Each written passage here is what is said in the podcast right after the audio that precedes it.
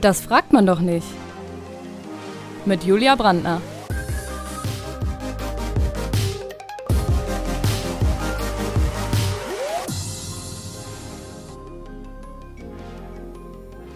Heute mit Jenny Wolkenreiter.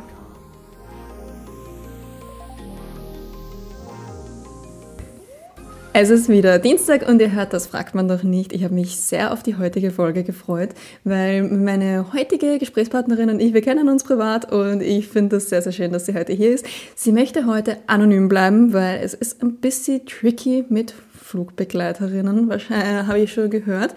Und deshalb nennen wir sie nach dem Song von Annemarie Kantereit Jenny Wolkenreiter. Guten Morgen, Jenny. Schön, dass ich da sein darf. es freut mich sehr, dass du da bist. Jenny, seit wann bist du Flugbegleiterin? Ich habe heuer tatsächlich im Sommer mein zehntes äh, Jubiläum in der Luft. Ah, tatsächlich zehn Jahre zehn schon? Zehn Jahre, genau. Heftig. Also ich habe mich damals direkt nach der Matura dazu entschieden, ähm, diesen Beruf zu ergreifen. Habe zwar zwischendurch einmal kurz ähm, einen kurzen Firmenwechsel durchgemacht, mhm. aber ich bin seit zehn Jahren in der Luft unterwegs. Nice. Genau. Ja, wie, wie ist es eigentlich da reinzukommen? Ist das schwierig?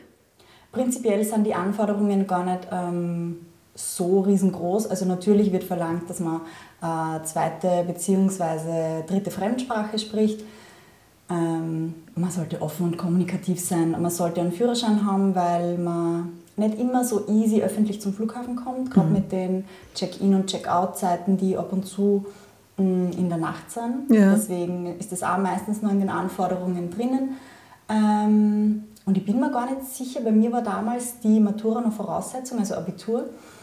Aber ich glaube, das ist es auch nicht mehr. Es ist eine abgeschlossene Berufsausbildung. Mhm. Voraussetzung, genau. Okay, was ich davor von dir im Vorgespräch erfahren habe, ist, dass es total schwierig ist, eine Festanstellung zu bekommen, oder? Es gibt viele Fluglinien, die mit Leasingverträgen arbeiten. Ja. Einfach weil sie so ähm, die Fluktuation bzw. auch das Saisongeschäft besser ausgleichen können. Mhm. Das heißt, sie sind mh, mm, sie haben es leichter, die Mitarbeiter wieder loszuwerden, wenn es mal nicht mhm. so gut läuft, was natürlich als Angestellter ähm, super problematisch ist, weil die Firma braucht dir nicht mal einen Kündigungsgrund nennen, mhm. sondern kann jederzeit äh, sich von dir trennen. Aber ich habe das Glück, ähm, festangestellt zu sein, ähm, ja, Vollzeit und unbefristet. Super. Das ist ganz viel wert. Also das heißt, du bist in der Woche wie oft ungefähr in der Luft? Ähm, das kann man ganz schwer sagen. Ich fliege nämlich momentan Langstrecke und Kurzstrecke. Ja. Und äh, wenn ich zum Beispiel auf einer Langstrecke bin, dann besteht die Woche eigentlich aus einem Einsatz. Das heißt, ich fahre einmal zum Flughafen, fliege zum Beispiel mal in New York, fliege wieder zurück und habe dann meine Ruhezeit in Wien wieder danach, also drei Tage frei zum Beispiel. Ähm, bei Kurzstrecke kann das schon ganz anders ausschauen. Mhm. Also das haben wir dann schon teilweise bei fünf, sechs Einsatztagen hintereinander und dann halt wieder eine Periode von freien Tagen. Genau, also ganz, ganz unterschiedlich. Ganz cool. durchgemischt. Ja, mega spannender Beruf. Mich hat es ja schon immer interessiert. Meine, meine Mama war ja auch Flugbegleiterin. Shoutout an Mama, liebe Grüße. Ähm, und die hat ja, die hat ja gemeint, so, Schatz, du machst auf keinen Fall, äh, du wirst auf keinen Fall Flugbegleiterin. Mhm. Da sagt man, das ist, so, es ist auch körperlich so unglaublich anstrengend, oder? Mhm. Also es ist natürlich, die ersten paar Dienste merkt man schon, dass man dieses ständige Auf und Ab, dieses Landen und Starten, den Höhenunterschied, das ist der Körper einfach nicht gewohnt, dass man das mehrmals am Tag durchmacht. Mhm. Ähm, also es ist am Anfang anstrengend, es ist sehr schlauchend. Ähm, es ist dann auch dieses tägliche oder dieses ständige im Mittelpunkt stehen, ständig was gefragt ja. werden. Das lag dann auch zu Beginn aus. Aber ich glaube, das ist was, woran man sich gewöhnt. Das ist dann ähm, nach langer Zeit tatsächlich anstrengend ist, ähm, ist einfach das, was jeder Schichtdienstberuf mit sich bringt. Äh, zwischendurch ab und zu Nachtdienste oder dann wieder ähm, ganz frühe Frühschichten oder ganz spätes Landen am Abend. Also ich glaube, das ist was, das bringen viele Schichtdienste mit sich. Ja, aber bei dir kommt dann auch noch der genau. Jetlag dazu. Ja? Genau, ja, wobei da muss ich sagen, da bin ich echt eine der Glücklichen. Ähm, ich kann das eigentlich super ausbalancieren. Also es okay. ist selten so, dass mir das wirklich drei, vier Tage nachhängt, sondern ich schlafe dann noch drüber, mhm. gehe dann in Wien wieder in meinen ganz normalen Rhythmus rein, in meinen ganz normalen Alltag, den ich da habe und dann habe ich das schnell wieder übertaucht. Sehr, sehr gut. Genau. Ja, ich weiß nicht, ich war einmal in Hongkong, das war der weiteste Flug, den ich jemals gemacht habe. Und bin dann auch irgendwie so über die Nacht geflogen und dann bin ich am nächsten Tag ins Bett gegangen und war plötzlich Frühaufsteherin, einfach nur, weil ich mich dann Ah, so ja. früh ins Bett gelegt habe. Kann auch seine Vorteile haben. Also es hat totale Vorteile teilweise. Äh, Jenny, ich würde sagen, wir starten mit drei schnellen Ja-Nein-Fragen. Bist du bereit? Passt du selber bei Sicherheitsanweisungen noch auf? ja, Schon mal jemanden beim Sex erwischt? nein, Schon mal selber Sex, Sex am Arbeitsplatz gehabt? nein. Okay. Das ist der, das ist der Mile High Club tatsächlich, gell? Das ist der meine Heikle. Das bin ich tatsächlich, äh, da habe ich absolut nicht gewusst, dass dieser Begriff existiert. Da bin ich nur durch die Instagram-Community-Fragen draufgekommen. Also Mile High Club ist einfach nur, wenn man Sex im Flugzeug hatte. Genau. Okay. Ähm, ja, ich denke mal, mittlerweile gibt es sowas auch für Leute, die Sex in Umkleidekabinen zum Beispiel haben. Oder Ja. weißt du, es ist genauso, es geht, glaube ich, genau um diesen Kick, um Ja. dieses, es ist verboten, es ist in der Öffentlichkeit, Fliegen ist generell für viele schon super aufregend. Ja. Ähm, und das ist halt einfach dieses, das kannst du nicht jeden Tag erleben. Das ist so Mhm. für viele einmal, zweimal, dreimal im Jahr, dass du vielleicht im Flugzeug bist und dann holst du dir halt diesen extra Kick. ähm, ja. Ich muss sagen, teilweise unverständlich für mich, weil Ja. ich einfach weiß, wie die Sauberkeit, die Hygienezustände auf Flugzeugtoilette sind. Und jeder, der noch einen 8, 9, 10 Stunden Flug schon mal aufs Klo müssen hat, der weiß. Äh, man kann es sich da drinnen nicht sonderlich gemütlich machen. Also Ja. das eigene Bett ist da wirklich zu bevorzugen. ja. Glaube ich auch. Ja, vor allem so auf Kurzstreckenflügen finde ich es ja auch total schwer umzusetzen, weil da stehen ja eigentlich alle im Gang und warten ständig darauf, dass das Klo frei wird. Das stimmt, ja. Wie nervig ist das eigentlich? Die Kloschlange. Die Kloschlange, ja, weil du musst dich ja immer durchkämpfen, Sie oder? ist tatsächlich auf manchen Flügen sehr problematisch, Mhm. sogar so, dass äh, wir mittlerweile ähm, so eine kurze, ein kurzes Service-Announcement äh, haben, um die Gäste darum zu bitten, dass sie uns zuerst unsere Vorbereitungen treffen lassen und dann erst die Toiletten benutzen, Mhm. weil die Flieger natürlich immer kleiner werden. Also was kleiner werden? Die großen Flieger werden so konzipiert, dass so viele Passagiere wie möglich hineinpassen, was halt unseren Komfort für Service schmälert. Ja, das heißt, die zum Küche Sitzen wird auch. kleiner, die Toiletten werden kleiner. Ja. Es wird ähm, hinten unser Arbeitsbereich einfach kleiner und wir müssen uns den Platz irgendwie freischaufeln, Mhm. um dann äh, Essen und Getränke servieren zu können. Und deswegen gibt es da diese Bitte, dass die Gäste vielleicht äh, sie den äh, Klogang aufheben, bis wir mit unserem Trolley aus dem Weg gefahren sind. Ähm, genau. Ja, das hat man deshalb so das Ding eingeführt, dass man Snacks und Getränke kostenpflichtig macht, damit sich da, damit ihr da vielleicht weniger durchgehen müsst damit. Mm, Also es verändert unsere Arbeit im Flugzeug nicht grundlegend. Natürlich Okay. haben wir vorher mit jedem Passagier Kontakt gehabt, wir haben mit jedem Passagier gesprochen und seit die Bezahlservices eingeführt worden sind, hat sich das ein bisschen äh, minimiert. Mm, Es wurde bei manchen Fluglinien eingeführt mit dem Hintergrund der Kontaktreduktion wegen Corona, also dass man da sagt, man ähm, ja, animiert die Leute nicht ganz so viel zu sprechen, Ja. mit jedem Einzelnen zu sprechen. Äh, ich glaube, der Hintergrund ist einfach, dass man mit den, oder dass die äh, größeren Airlines da mit den Billigfluglinien mitziehen und einfach äh, dasselbe anbieten wollen wie jeder andere. Ja, natürlich geht es schon wieder um Geld. Ja, natürlich. Um was denn sonst? Ja. ja, wie immer. Ich habe noch zwei Klischees über Flugbegleiterinnen gefunden oder Flugbegleiter gefunden. Äh, Das erste ist so der Klassiker, jede Flugbegleiterin hat was mit einem Piloten. Ich kann es von mir gar nicht abstreiten. Ich habe natürlich jung zu fliegen begonnen. Die Ja. Versuchungen sind teilweise groß. Ähm, es sind natürlich auch ähm, ja, die Arbeitskollegen nicht immer ganz so unsympathisch. Ja. Es gibt Begegnungen, wurscht, ob das jetzt auf einer Weihnachtsfeier ist, äh, in der Kantine beim Kaffee holen oder ähm, vielleicht dann doch mal bei einem sonnigen Layover, bei dem man vielleicht Zeit hat, gemeinsam in ein Restaurant zu gehen oder innerhalb der Crew vielleicht den Abend mal äh, nett ausklingen zu lassen. Und deswegen, man lernt sie halt kennen am Arbeitsplatz. Aber ich glaube, das ist in einem Krankenhaus oder bei der Polizei oder sonst wo nichts anderes. Also, Ja, es gibt ja auch so dieses Klischee, dass so jede Krankenschwester mal was mit dem Arzt hat. ganz genau, ja. Also, ja, man kommt sich einfach näher. Ja, aber umgekehrt erstaunlich selten, gell? Also, Ja. dass, dass Pilotinnen was mit Flugbegleitern anfangen, ist, glaube ich, jetzt nicht so häufig. Das ist tatsächlich ein bisschen seltener, ja, das stimmt. Ja. Weißt du, woran es liegt? Kann es mir nicht erklären. Okay. Ich weiß es nicht. Okay. ja.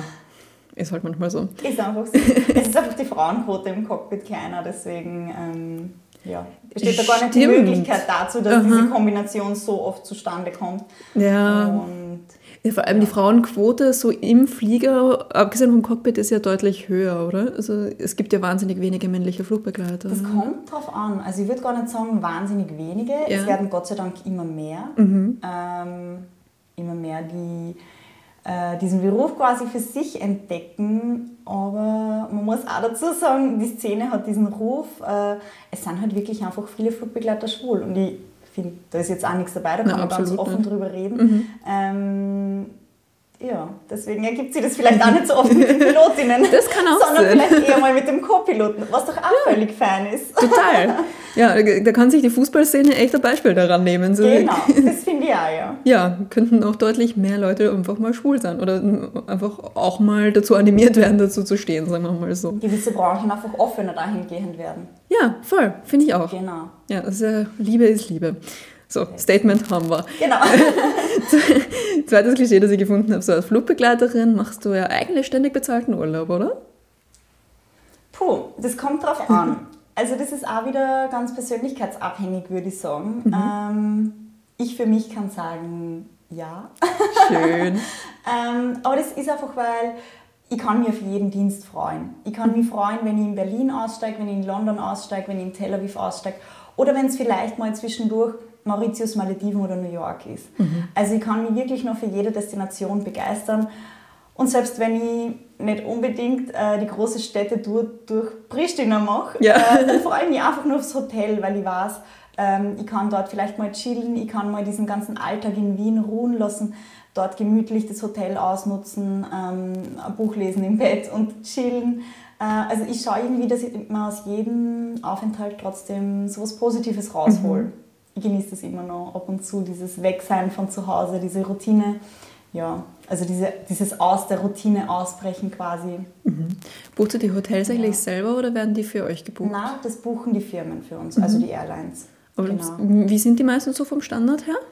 Gut. Geil. Also da kann man jetzt echt nicht äh, sagen, wir sind da natürlich nie äh, in der Kategorie Luxus 5 Sterne plus Thermenwelt oder so, sondern äh, es sind halt meistens Stadthotels, Mhm. aber um ehrlich zu sein, meine zwei großen Kriterien sind da meistens Sauberkeit und Klimaanlage. Absolut. Also wenn äh, das Zimmer sauber ist, dann bin ich schon zufrieden.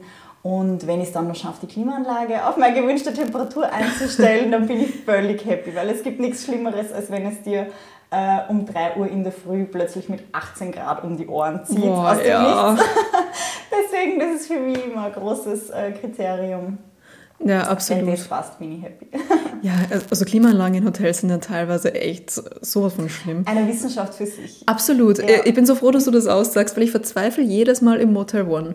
Also, falls da jemand aus dem Motel One gerade zuhört, gerne mir mal erklären, wie die, wie die Klimaanlage funktioniert. Bedienungsanleitung. Ja, gerne, gerne, weil ich check's nie und im Motel One ist es immer kalt, habe ich das Gefühl. Ja, Kenn ich ja, ich, ich weiß nicht. Das irgendwie, vielleicht, vielleicht stelle ich sie auch einfach immer nur falsch ein. Ich glaube, das Problem liegt tatsächlich am Faktor Mensch. Ähm, ja. Bedienungsfehler. ja, absolut, wahrscheinlich. Ja, Äh, ich habe das Gefühl, ich schalte sie immer aus und sie läuft aber trotzdem. Ja, das kann mühsam sein. Das Ja. kann den Aufenthalt echt zu einem Pain in the ass machen. Absolut, ja. Also im Sommer habe ich die ganze Zeit das Fenster offen und bin eine Umweltsau und das tut mir sehr, sehr leid. Oft geht es nicht anders. ja, aber wie, wie machst du das eigentlich, wenn du Privaturlaub in Urlaub fliegen willst? Musst du da überhaupt Flüge buchen oder kannst du einfach sagen, ich arbeite jetzt bis dorthin? Tatsächlich äh, kann ich das nicht. Nein. Also Okay. es sind die Aufenthalte selten oder nie so lang, dass ich sage, ähm, das ist jetzt für mich die volle Erholung und das ist total Urlaub. Mm, Selbst wenn das jetzt mal ein Langstreckenflug, ich sag mal zum Beispiel nach New York ist, natürlich habe ich die Möglichkeit, äh, Familie oder meinen Freund mitzunehmen, aber ich arbeite ja trotzdem, es ist trotzdem für mich dort so eine Phase der Erholung, sage ich mal. Ähm, ja, so ein Langstreckenflug nimmt einen einfach mit und man muss dann auch dort in der Destination wieder schauen, dass man wieder fit für den Rückflug ist. Das heißt, man kann nicht ganz so abschalten und die Aufenthalte sind jetzt auch nicht eine Woche lang, dass du sagst, du kannst das volle Sightseeing-Programm durchziehen, sondern es geht dann meistens nach 36 Stunden wieder zurück in die Heimat, also das zahlt sich gar nicht so aus. Und wenn ich wirklich auf Urlaub fliegen will, dann buche ich mir das meistens ähm, ja, am liebsten fix gebucht. Also nicht irgendwie, dass ich sage, ich fliege da Standby, was heißt, man ergattert quasi die Restplätze, die noch frei sind, Ja. sondern wirklich fix gebucht, weil dann will ich abschalten, dann will ich keinen Stress mehr haben, dann will ich mir keine Sorgen machen müssen, ähm, ob ich mitfliegen kann oder nicht, sondern dann will ich das wirklich äh, genießen können. Verstehe total. Kriegst du eigentlich Rabatt bei deiner Fluglinie? Ja, Geil. also man hat die Möglichkeit, Tickets vergünstigt zu kaufen. Ja, irgendwie wird mir dieser Beruf immer sympathischer. Das, das Einzige, wo ich mir persönlich für mich Gedanken machen würde, ist, es ist ja unglaublich schwer, mal freundlich zu sein, oder? Äh, es wird zunehmend schwerer. Ja. Die Corona-Maskensituation erleichtert es uns momentan nicht wirklich. Äh, vielleicht liegt es daran, dass wir doch eher zu den strengeren Ländern gehören, was die Maskenpolitik angeht. Ähm, also bei uns ist ja ganz lange da diese FFP2-Maskenpflicht ja. gewesen. Immer noch, oder? Und immer noch, ja. Wo andere Länder, also man merkt dann, wenn die Leute in Kopenhagen oder Stockholm aussteigen, das Erste, was sie machen, ist die Maske runterzureißen und endlich Ja. mal zu atmen. Äh, Oder ja, äh, Länder im Osten haben das generell ganz lang äh, so praktiziert, dass sie die Maske generell unter der Nase getragen haben. Ja, dann wirkt sie besser. Ja, ich, ich bin jetzt mittlerweile schon der Meinung, man, man kann es den Leuten gar nicht übel nehmen. Sie kriegen das wahrscheinlich so vorgelebt. Wenn die Politiker im Fernsehen genauso mit der Maske unter der Nase dastehen oder in den ähm, nordischen Ländern, äh, Finnland, Schweden und so, gar keine Maske tragen, dann ist logisch, dass das Volk das nachmacht, dass die Ja. Bürger ähm, glauben, so wird das normal gehandhabt und so ist das die beste Lösung für uns alle. Äh, und wir haben da halt schon ganz lang diese strenge Maskenpolitik gehabt, was auch zu ganz vielen Reibungspunkten, zu ganz vielen Diskussionen geführt hat. Nicht immer ganz leicht war, aber oft hilft dann einmal kurz tief ein- und tief ausatmen, einen Schritt zurück aus der äh, Situation machen und äh, vielleicht einen zweiten Anlauf nochmal mit Freundlichkeit probieren. Aber ja, natürlich irgendwann, äh, wenn der Bogen überspannt ist, wenn ähm, das nicht so ganz ankommt, muss man vielleicht auch mal den strengeren Ton auspacken. Ja. Wie macht man das eigentlich, wenn jetzt jemand sich im Flugzeug wirklich total unmöglich verhält, so in der Luft? So, ich meine, man kann ihn ja schlecht rausschmeißen. Man kann ihn schlecht rausschmeißen, das stimmt. Es gibt natürlich ein paar äh, Möglichkeiten, die wir zur Verfügung haben. Ähm, ich sag mal, das sind so Verwarnungen, mündliche Verwarnungen oder beziehungsweise es gibt dann auch eine schriftliche Verwarnung, die man geben kann. Es kann dazu führen, dass man natürlich geblacklistet wird bei Airlines. Das heißt, dass man gar nicht mehr mitfliegen darf beim nächsten Mal, dass man von äh, jeglichen Buchungsportalen ausgeschlossen wird. Oh. Gibt es auch, kann auch sein. Äh, da muss das Verhalten halt dementsprechend schrecklich gewesen sein. Ja. Aber ich glaube, meistens ähm, haben wir das schon ganz gut im Griff und wissen uns da schon ganz gut zu helfen. Ja, muss man, glaube ich, auch. Ja. Wird man darauf geschult? Ja, man wird darauf geschult. Also da gibt es ganz viele verschiedene Schulungen in alle möglichen Richtungen, egal ob das vom psychologischen Aspekt her ist oder auch vom äh, physischen Aspekt. Ja. Also ähm, ja, also was Richtung Selbstverteidigungskurs geht oder wie man sich da wirklich im Flieger ähm, ja, Hilfe holt oder auch selbst zu helfen weiß. Ich weiß nicht, ob das jetzt Deutsch war. Das war Deutsch. Ähm, äh, wir lernen auf jeden Fall. Genug Strategien, damit umzugehen, ja. Ja. Denn wie oft kommt es eigentlich vor, dass man belästigt wird? Äh, belästigt im Sinne von angemacht. Ja, genau. Das war eine sehr, sehr häufige Community-Frage. Tatsächlich finde ich, dass das eher zurückgeht. Tatsächlich. Also in meinen Anfängen äh, vor zehn Jahren war das eher noch öfter, dass man mal wer die Nummer zugesteckt hat oder dass man wirklich äh, danach gefragt worden ist, äh, und wo geht's ihr heute am Abend essen oder bleibt ihr in der Destination, Mhm. äh, steigt sie dort aus, sehen wir euch heute noch, können wir mit euch Party machen gehen oder so. So haben sich meine Eltern kennengelernt, Aber- Fun Fact. Schau, dann funktioniert es doch ab und Ja. zu. Aber es wird weniger, Ja. finde ich. Ja, Ist schon. auch, Corona geschuldet oder einfach tendenziell, dass es zurückgeht? Das ist eine gute Frage, das weiß ich gar nicht. Ich glaube, Mhm. es ist tendenziell. aber es ist ja ganz ehrlich schon oft so, die Passagiere steigen ein, haben die AirPods im Ohr, schauen aufs Handy, schauen ihre Netflix-Serien. Das hat es zum Beginn, wie ich äh, zu fliegen begonnen habe, hat es das ja nicht gegeben. Da ist Ja. niemand mit einem eigenen iPad eingestiegen. Ähm, da haben sie vielleicht diese Bordmagazine, diese abgegriffenen Kleber. Äh, das war die einzige Unterhaltung und äh, das andere war halt, dass sie dann mit uns irgendwie zu quatschen begonnen haben. Ja. Aber mittlerweile ist jeder schon äh, so in seinem eigenen Uni Universum mit seinen äh, alle möglichen technischen Geräten, Ja. ähm, dass dieser Kontakt gar nicht mehr so oft zustande kommt. Mhm. Ja, ich meine, Fliegen ohne AirPods ist ja auch, oder ohne Kopfhörer ist ja auch total schlimm. Weil ich, ich weiß nicht, ob du dieses Glück auch hast, aber ich schaffe bei mir so die Faustregel. Je müde ich bin, umso höher ist die Wahrscheinlichkeit, dass hinter mir ein kleines schreiendes Kind sitzt. Also ich schaffe es echt immer. So, sobald ich am Flughafen schon äh, Eltern mit einem kleinen Kind sehe, weiß ich, dieses Kind sitzt hinter mir. Und es ist tatsächlich immer so. Ich wähle immer den Platz. der Anziehung, Ja, leider. Ja, oh, scheiße, ey. Aber muss ich wahrscheinlich damit aufhören. Aber es ist, es ist immer so. Ich habe immer ein Kind hinter mir sitzen. Und als jemand, es, es tut mir wirklich leid an alle Eltern, die das gerade hören. Also ich weiß, ihr könnt nichts dafür. Ich weiß, die Kinder sind arm. Ich weiß das alles. Aber mich nervt es trotzdem unglaublich. Wie sehr nervt es dich? Mm, Nerven weniger, als dass ich mir echt oft denke, dadurch, dass ich selber noch keine Kinder habe, boah, muss das anstrengend sein. Ja. Natürlich, es sind die Eltern aufgeregt, es sind die Kinder aufgeregt, haben wir alles eingepackt, haben wir was daheim vergessen, gibt es genug äh, Windeln und haben wir genug Milchbreipulver mit Ja. oder so ähnliche Geschichten. Ähm, und wie tut sich das Kind mit dem Druckausgleich und wie funktioniert der gut fürs Baby? Also es ist eine große Aufregung meistens und äh, wir versuchen das dann dahingehend abzudämpfen, dass wir einfach mit all unseren Mitteln versuchen, die Kinder irgendwie bei Laune zu halten. Ähm, wir haben da meistens ein bisschen Spielzeug beladen für die Kleinsten und ansonsten äh, basteln wir da vielleicht ab und zu irgendwas, was raschelt oder irgendwas, womit die Kinder ein bisschen abgelenkt sind. Dann kriegen sie Polster und Decke äh, und wenn sie müde sind, wird geschlafen. Ja, schlaf, wir schlafen tun sie nie, wenn sie Da hinter schauen wir schon, dass wir den Eltern irgendwie äh, Ja. diesen, diesen Weg so ein bisschen zeigen, Mhm. ähm, dass sie den Flug so ruhig wie möglich verbringen können. Schön. Ja. Ja, ähm, dann hat mir noch ein paar, haben mir noch ein paar Leute die Frage gestellt, wie es mit Angstpatienten ist. Was macht sie mit denen? Beruhigen. Natürlich. Ähm, also die erste Frage ist meistens, wird es heute wackeln? Und Ja. wenn du sagst nein, dann wackelt es ziemlich sicher. Ja, okay. Ähm, ich habe da so meinen kleinen Trick, äh, wenn jemand einsteigt und schon total unsicher ist und du merkst schon, der hat schweißige Hände und der fürchtet sich und eigentlich wäre es dem am liebsten, er würde da bleiben können. Ähm, dann sage ich immer, solange ich noch lächle, solange sie mich noch sehen, ist alles in Ordnung. Ähm, sie können mir jederzeit einen Blick zuwerfen. Sie kriegen dann von mir einen Daumen hoch, damit sie wissen, es ist jetzt alles okay.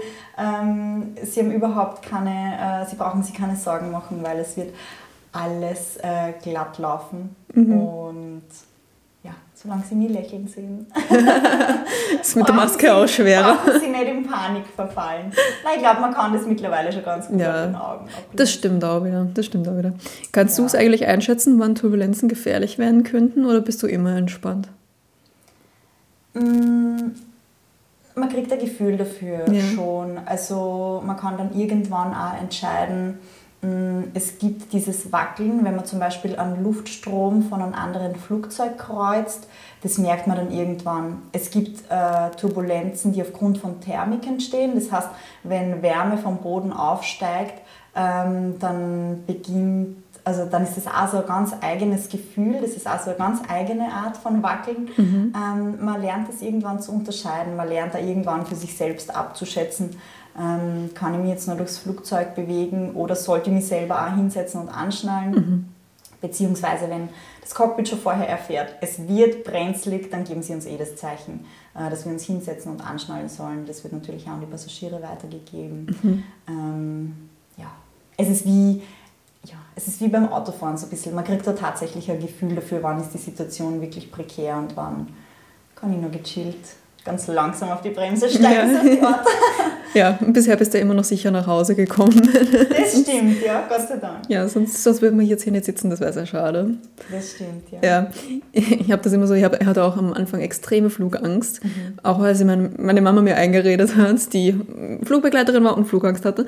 Und äh, irgendwie hat sie mir dann aber immer gesagt, so, ja, Julia, du musst nur dran denken, die Piloten und die, die ganze Crew, die wollen ja auch alle sicher nach Hause kommen. Die werden jetzt schon keine Scheiße machen.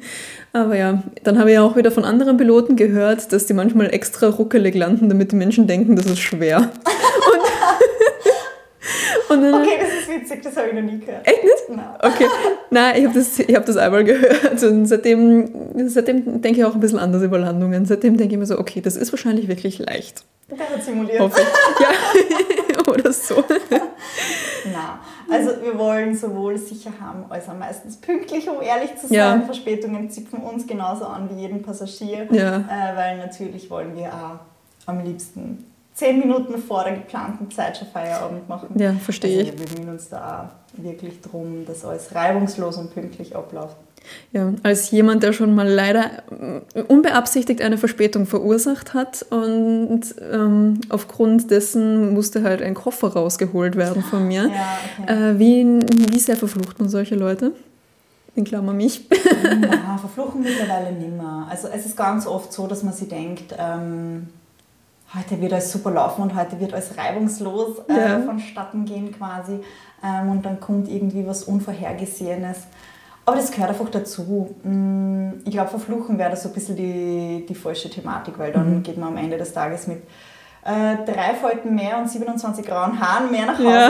Das zahlt sich einfach wirklich nicht aus. Deswegen, ähm, es nutzt eh nichts. Wir gehen Ja. das entspannt an. Wer da ist, ist da. Wer mitfliegen will, fliegt mit. Ja. Und wer äh, es vielleicht heute nicht schafft, dessen Koffer wird halt wieder ausgeladen und wir fliegen da nicht hin. Ja, Man kriegt da irgendwann so eine, eine gewisse, ich sag mal, Gelassenheit, dass man sich nicht mehr wegen jeder kleinen Verspätung Ja. grün und blau ärgert.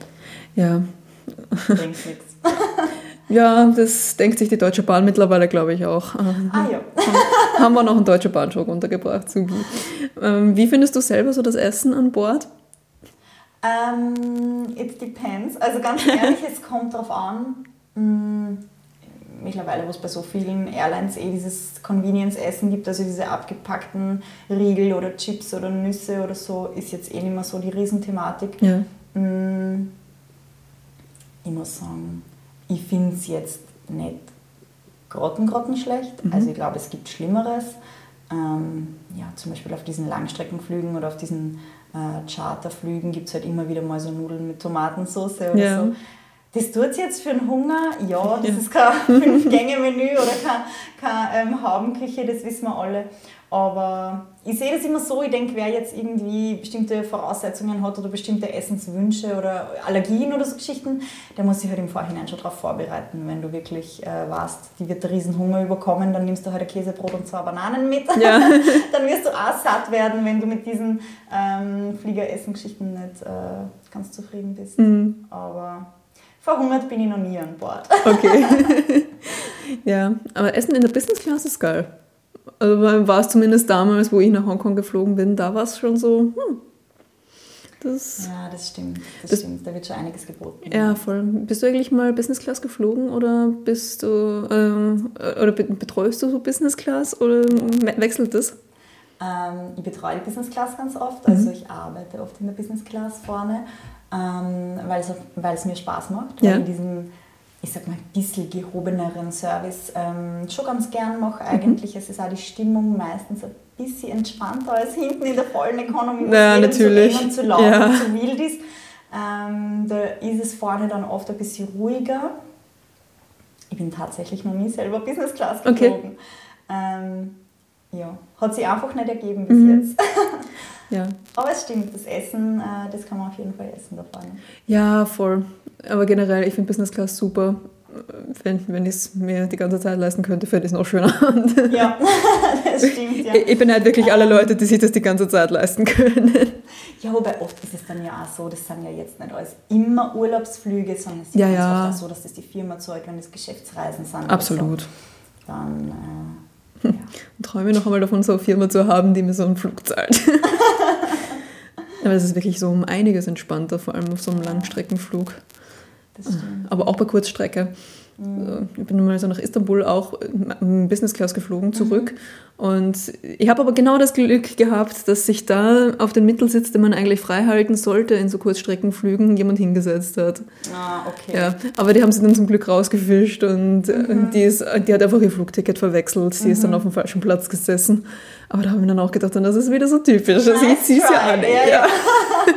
Passiert tatsächlich auch ab und zu, dass die Leute ähm, die Buchungsklasse verwechseln, sage ich jetzt mal. Ja, also sie hatte Oder sogar, halt sie hatte sogar Business Class Ticket. Ah, ähm, okay. Also es war schon Ah, Business Class, Business Class. aber genau, also sie hat, das war halt der Anschlussflug und sie hat halt so den ersten mit dem zweiten Flug verwechselt. Okay. Und ja. Für meinen Vater war es da kurz einmal schwierig, weil auf diesem Flug war äh, ein Typ, der genauso geheißen hat wie er. Und wir haben, also er hatte halt Business Class gebucht und der andere nicht. Und dann wollten, wollten sie irgendwie den anderen in die Business Class reinbuchen und mein Vater in die Economy. Und danach haben wir gestritten am Flughafen, weil ich würde es mir nicht gefallen lassen. Ja, ja, natürlich. Na, wenn du das Ticket bezahlt hast, willst du halt auch deinen, Eben. deinen Sitzplatz bekommen, ja. Ja, sonst wäre es mir ja wurscht, aber mm, auf, auf keinen Fall tausche ich gegen einen Mittelsitz in der Economy-Klasse. Wie, wie oft gibt es eigentlich, ja, ja, auf keinen Fall. Wie oft gibt es eigentlich Streit um die Armlehnen? Es sind weniger die Armlehnen als die ähm, Sitz... Äh, Rückenlehnen. Die Rückenlehnen, Nein, wie ja. sagt man denn? Ähm, wenn die Leute den Sitz Ja, zurückklappen, ge- mhm. um so ein bisschen in die Liegeposition zu kommen. Ja. Da gibt es halt dann oft äh, diesen Streitpunkt, wenn sie sagen, es wird jetzt Essen serviert, der Hintere möchte essen Mhm. und will, dass der Vordere seinen Sitz jetzt nach vor klappt. Okay. Der Vordere ist aber vielleicht schon den äh, ganzen Tag unterwegs gewesen und äh, hat vielleicht schon Flug vorher hinter sich, ist müde, will schlafen. Hat eigentlich das gute Recht dazu zu liegen. Der Hintere hat aber auch das gute Recht, in Ruhe zu essen. Mhm. Ja. Also das ist oft ganz schwierig und das sind oft so Diskussionen, wo man sich dann vielleicht kurz einmal denkt, ihr seid zwei erwachsene Leute, regelt es Ja. bitte unter euch selbst und macht euch das bitte mit euch aus. Man versucht dann natürlich so diplomatisch wie möglich äh, dieses äh, Streitgespräch zu regeln, sodass jeder am Ende happy ist, aber ja, kommt vor. Ja, ist ja auch im Zug immer so. Aber mm, weißt du, was mich immer so nervt im, im Flugzeug, wenn jemand so aufstehen will, und, also derjenige hinter mir, und sich dann so an meine Rückenlehne festkrallt, sodass die Rückenlehne so richtig zurückkommt. Ja. Ich habe dann immer so Angst, dass sie in der Mitte durchbricht und mir die Wirbelsäule durchschneidet. das ist voll die irrationale Angst wahrscheinlich. Das stimmt, das habe ich tatsächlich noch nie gesehen. Super, das freut mich. Das passiert nicht. Okay, sehr, sehr gut. Aber dann denke ich mir so trotzdem, ja, manche Leute sind schon Trampel, vor allem im Flieger. Ja, Ja. ja. das kommt auch wieder so ein bisschen, glaube ich, aus dem Hintergrund, es ist alles neu, es ist alles Ja, aufregend, man kennt sich nicht wirklich aus, wohin mit sich selbst, wo darf ich mich anhalten, wo nicht. Ähm, Ja, ja, ja. Deswegen.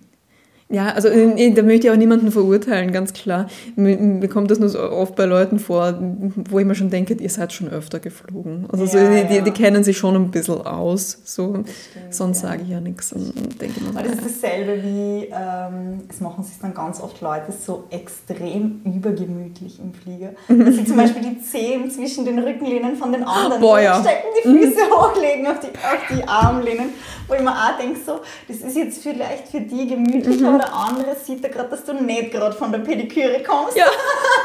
ja, die sich die Socken halt auch noch so ausziehen. Ja, ja Gibt es ganz natürlich schlimm. auch. Ja, ich hatte das auch, ich hatte das auch einmal, bin auch einmal geflogen und dann kommt da so plötzlich so ein Fuß durch. und ich war so, oh Gott, scheiße, was, also, traust dir auch nichts sagen in dem Moment. Also es ist, also es ist ganz, ganz schlimm. Ja. Ja, also ich bin dann einmal so demonstrativ angekommen, weil ich mir dann gedacht Ah ja, habe, so, so. wenn- Genau. wenn der denkt, ich habe nervöse Zuckungen und äh, hau die ganze Zeit meinen Ellbogen gegen seinen Fuß, dann nimmt das vielleicht weg. Ja, genau. Absolut, muss man hin und wieder, finde Ja, ich. ja, stimmt.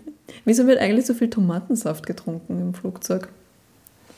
Gute Frage. Es gibt ähm, diesen Mythos, dass der Geschmack im Flieger ähm, sich anders auswirkt als in der Luft. Dass quasi Geschmäcker im Flieger ähm, abgeschwächt sind. Oder wie soll man sagen? Sagen wir, du ähm, isst eben besagte Nudeln mit Tomatensauce, einmal am Boden im Flughafenrestaurant vor dem Abflug. Dann werden sie dir wahrscheinlich mh, gut schmecken, wenn sie gut gewürzt sind.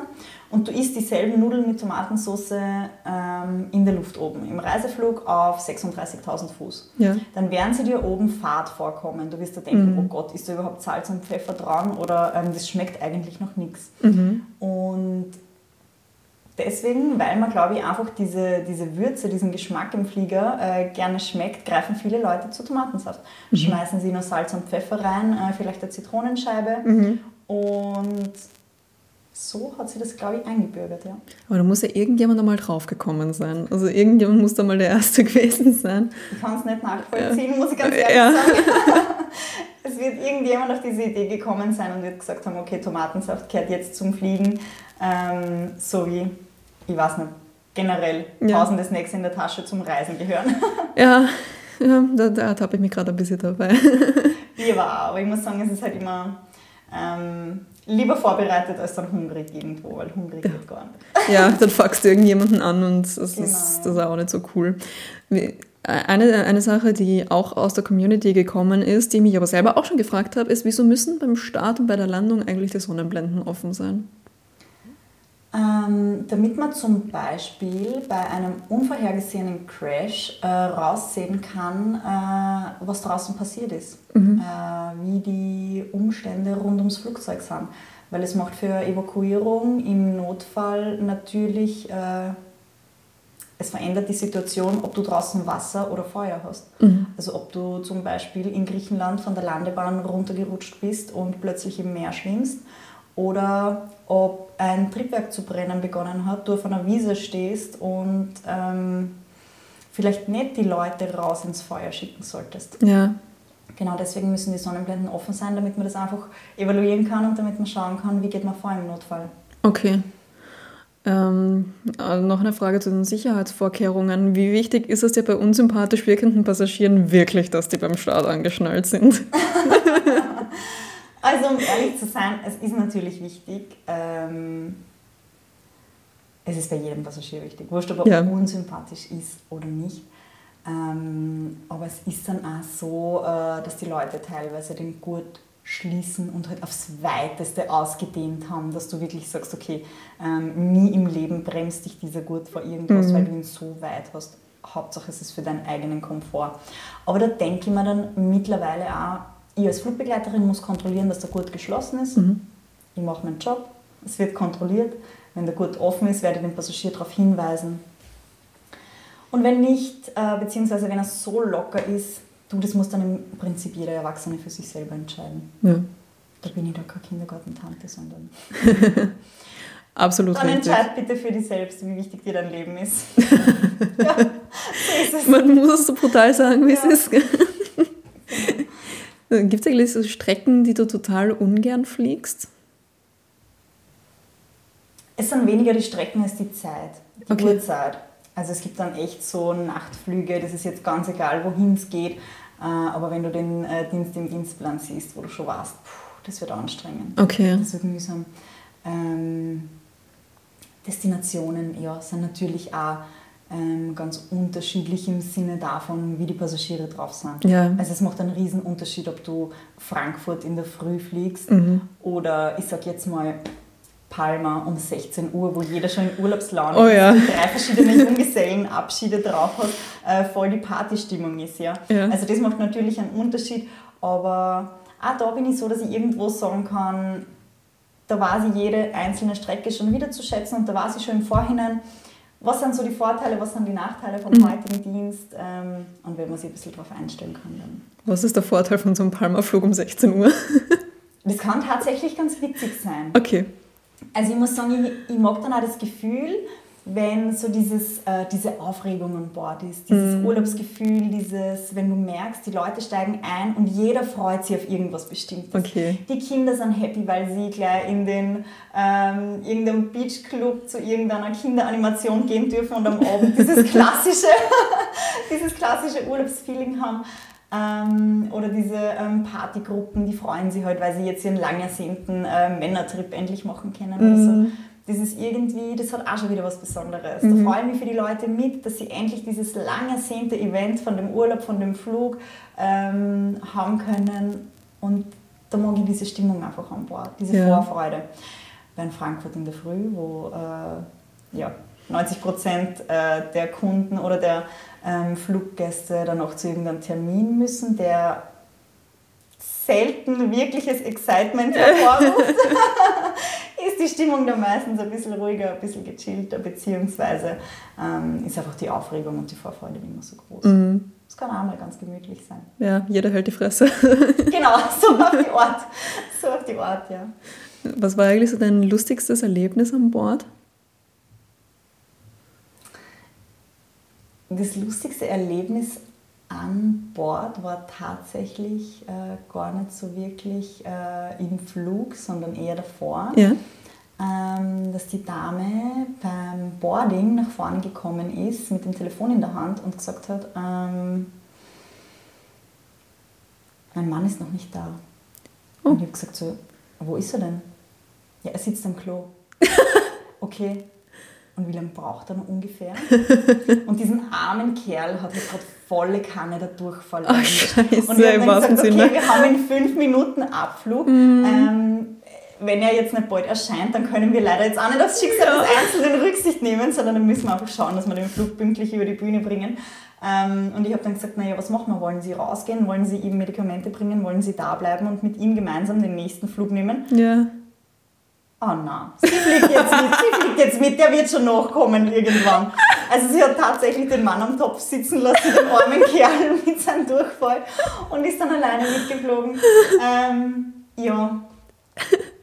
Also der Mann immer hat wieder so Situationen, wo du dir denkst, du hast alles gesehen und dann kommt wieder was daher, ähm, was du vielleicht selber kurzzeitig nicht ganz so glauben kannst. also der Mann Oh, hat es ja. nicht rechtzeitig vom Topf zurückgeschafft.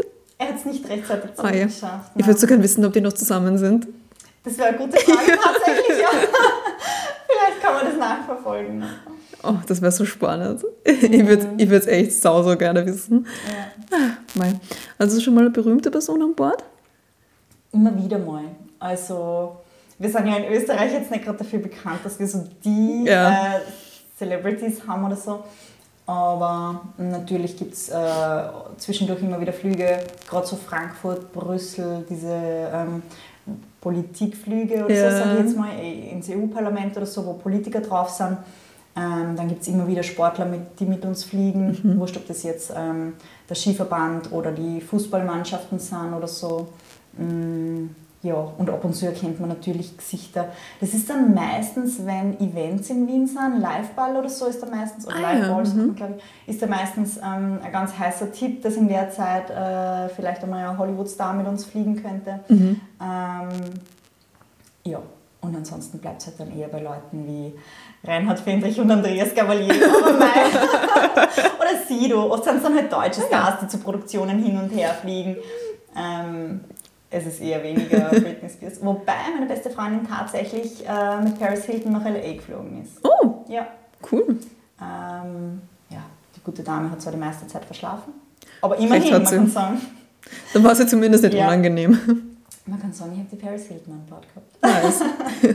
Genau. Ja, wenn sie schlafen, fallen sie auch nicht unangenehm auf. Das stimmt, Also. ja, dann kann zumindest kein negativer Artikel Genau. erscheinen über die. Genau, absolut. Ja. Ah, Gibt es eigentlich so nach wie vor ein Gewichtslimit für Flugbegleiterinnen? Mm, Gewichtslimit in dem Sinn glaube ich nicht, aber ich muss schon dazu sagen, das ist gerade dieses Thema, was wir vorher besprochen haben. Es werden die Flieger immer enger, es wird unser Ja. Arbeitsplatz immer kleiner. Und um ehrlich zu sein, ähm, ich finde, ich habe mm, Standardgrößen in jeder Hinsicht, sowohl äh, in der Höhe als auch in der Breite. Ja. Ähm, also ich stoße schon links und rechts extrem oft auf Ellenbögen, Schultern, Ja. Köpfe, Knie, alles Mögliche an. Ähm, aber ich glaube nicht, dass es nur Kriterien bei der Einstellung sind, also Ja. beim, beim Aufnahmegespräch Okay. in dem Sinne.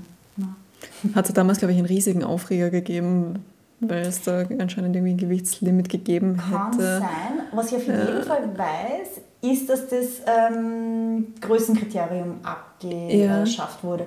Da hat es mal was gegeben, ich glaube, man hat über 1,60, 1,55 sein müssen. Mhm. Ja. Also irgend sowas war das Limit und das gibt es jetzt nicht mehr. Okay. Also die Größe ist, glaube ich, auch nicht mehr relevant. Ja, wenn eh alles kleiner wird, dann ist es eh ein Vorteil. Genau. Genau, ja. Wieso nervt sich eigentlich, wenn so Leute sofort nach der Landung, solange das Flugzeug irgendwie fast noch fährt, aufspringen? Ah, das ist auch wieder so, wo wir bei dem Thema sind, Nerven. Äh, es nutzt dann auch nichts, sich jedes Mal darüber aufzuregen. Ja. Sollen sie halt aufspringen. Es ist natürlich gefährlich für die Leute. Ähm, es kann immer noch sein, dass uns ähm, beim Rollen am Flughafen jemand reinfährt, dass äh, da vielleicht ein Unfall passiert.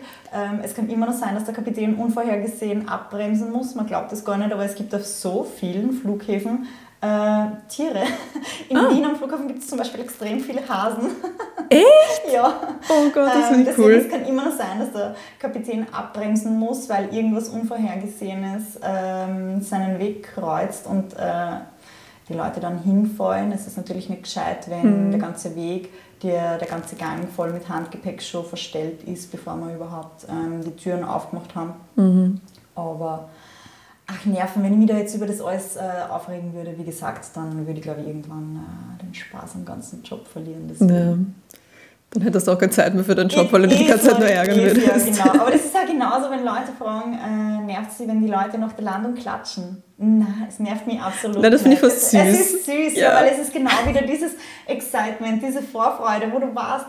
Oder die sind vielleicht erleichtert, wenn es Flugangstpassagiere sind, die sich vielleicht denken, um Gottes Willen, es ist vorbei, die müssen die Freude irgendwo rauslassen. Oder dass die Leute halt in der Urlaubsdestination angekommen sind. Das ist schon fast wieder lieb, ja. Ja, ich finde Genau. das auch süß. Im Kino finde ich es übertrieben, aber Ah, okay, im Kino habe ich es noch nie gehabt. echt? Na? Er er hatte mal ein Date mit einem, der im Kino ist. geklatscht hat. Ja, Echt? ja das ist nichts geworden. Okay. Ja, Witzig, halt zum ersten Mal.